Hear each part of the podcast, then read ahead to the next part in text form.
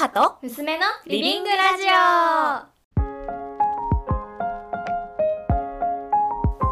オ小学生の娘編集長ですアラフォーの母プロデューサーです。この番組は私娘編集長が気になるニュースや出来事などを母と共に自宅のリビングからお届けする親子のおしゃべり番組ですはい。娘編集長、今日のテーマは何ですか？今日のテーマは日本の年賀状文化についてですほう。なるほど。はい娘編集長は今年は年賀状書きましたか？はい書きましたおでもデザインはあの携帯の方でしたので携帯のアプリの方でしたので、うんうん。まあ、印刷して住所を書いたみたいな感じうーん、そうなんだ。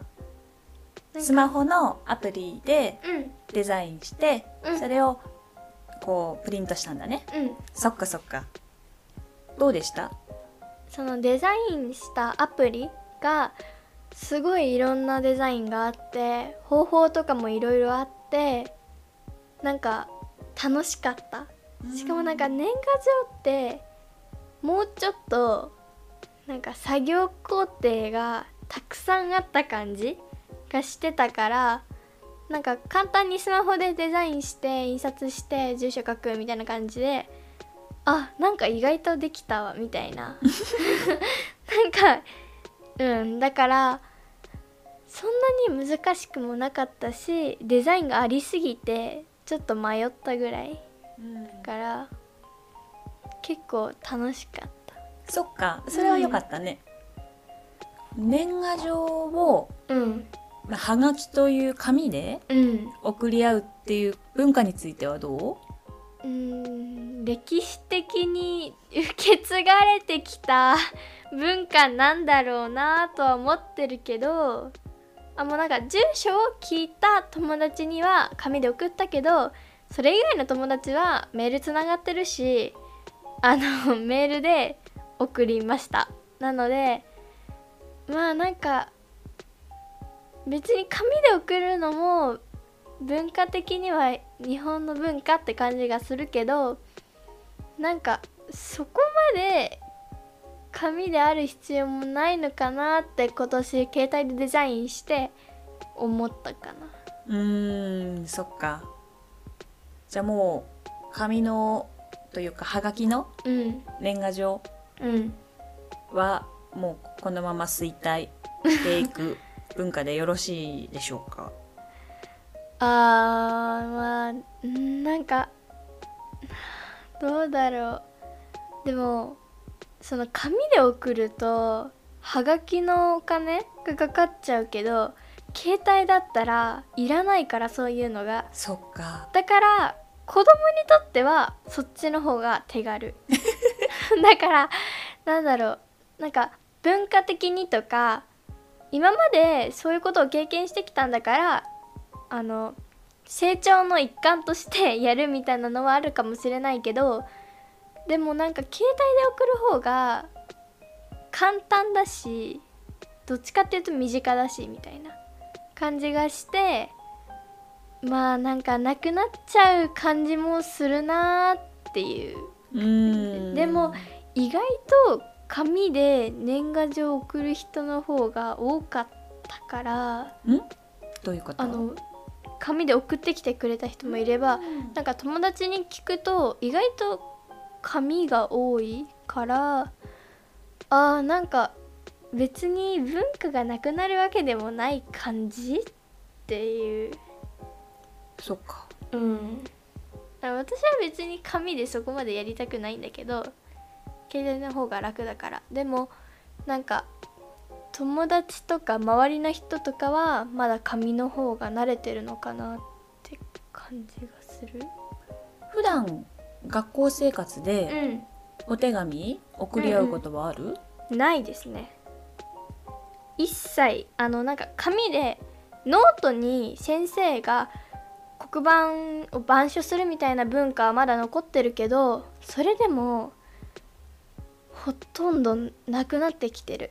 あの三国リーシャはノートに書いたとしても他の授業は全部パソコンに打ったりとか自分の考えも全部パソコン上でみんなで共有し合ってるから。で手紙でやり取りみたいな交換日記みたいなものはぜなんかやってる人はいるけどいるんだ。多分。ああんま参加したことないけどなんかやってる人もいそう。まあ一回見かけたぐらい。やるって誘われてやらないって言ったぐらいだから。あのそうだからやってる人もいるけどそこまでなんていうの？メインとかマストとかそういう感じではないうんかな、み今年ねあの、うん。おはがきで年賀状をもらったってうん。言ってたけれどもらった気持ちとしてはどんな感じ？まあなんか確かに紙でもらった方がもらった感はある。なんかなんていうの？存在してるからここに。うん。だけど結局紙の年賀状もあの取っておく人もいるかもしれないけどあの大体捨てちゃうから処分しちゃうよね。そううん。処分しちゃうからだいぶだいぶ年が経つと。だから携帯の方が送りやすいしなんか取っておきやすい。データ上に残るから。だからそっちの方が私は好きかな。でももらった感想なんか紙の方がもらったって実感できるっていう人もいそうだからなんかもらいたい人？あげる人に聞いた方がいいのかなとも思ってるかな。なるほど。送りたいなって思ってる A 子さんっていう人がいたら、うん。その A 子さんに紙で欲しい？スマホのメールで欲しいって聞くってこと？うんうん。うんなるほど。そのデータで送り合う？うん。メッセージ上で送り合うこととうん。はがきで送り合うことそれぞれいいところいまいちなところ挙げてみてください。携帯で送る時はあのお金がかからないからはがきの。だからなんていうの身近で送りやすいみたいな。小学生にとっては。でただなんかもらった側として実感が湧きにくい。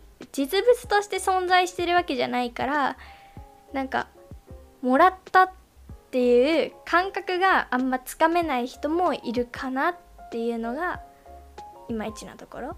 でもし紙でもらった場合はそれに比べて実物として存在してるからなんかもらったって実感できる一方で送る側としてはお金もかかるししかもなんかもらって処分しなきゃいけないからだったら携帯でもらった方が私は嬉しいかなって思ってる。じゃあそれぞれのメリットデメリットを挙げた上でうん。娘編集長的にはスマホうん。で送り合うことかなと思ってる。うん。うん。なるほど。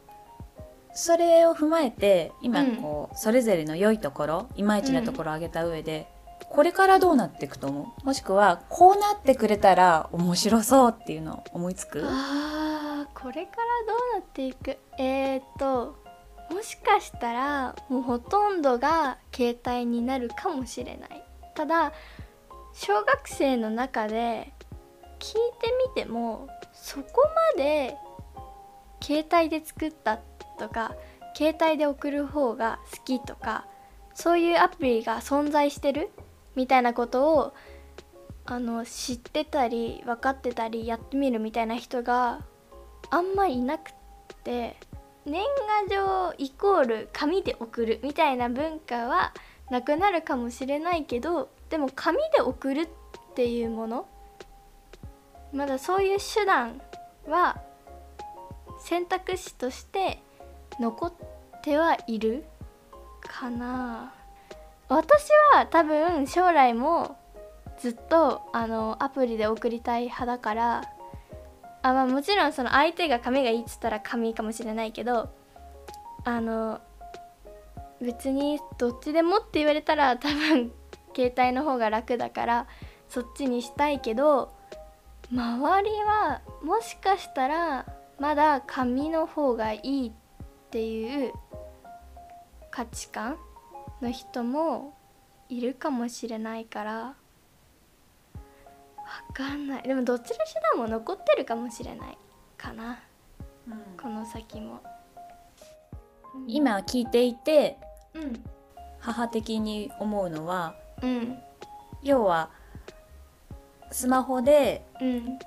アプリでデータで作ってそれをメールやメッセージアプリで送り合ううん。がベースになるといいな。ただしもらった送った実感がちょっと足りないかなっていうのであれば例えばそのメッセージアプリを開くとあの音声とか音楽とかなんだったら 3D でわーって目の前に現れてくれるうんうん。一定期間うん。そんなサービスがあったらどああそれもいいかもしれない。なんか確かに年賀状って言えばもうなんか平面って感じがするけどなんかちょっとした動画みたいな感じだったらいいかなって思う。なんか確かに友達からあの年賀状っていうよりはクリスマスのなんかこれからもよろしくみたいな動画の時になんか動画と音楽とみたいないろいろあってでしかも文章も自分で考えてちょっと打ち込むだけですごい綺麗ななんかもらった側としては嬉しいようなものが送られてきてすごいって思ったからそれがもし年賀状バージョンみたいなのができてくれたら確かにあの携帯でもらった時のデメリットとしてなんかもらった実感が湧かないっていうところはすごい改善されるなっ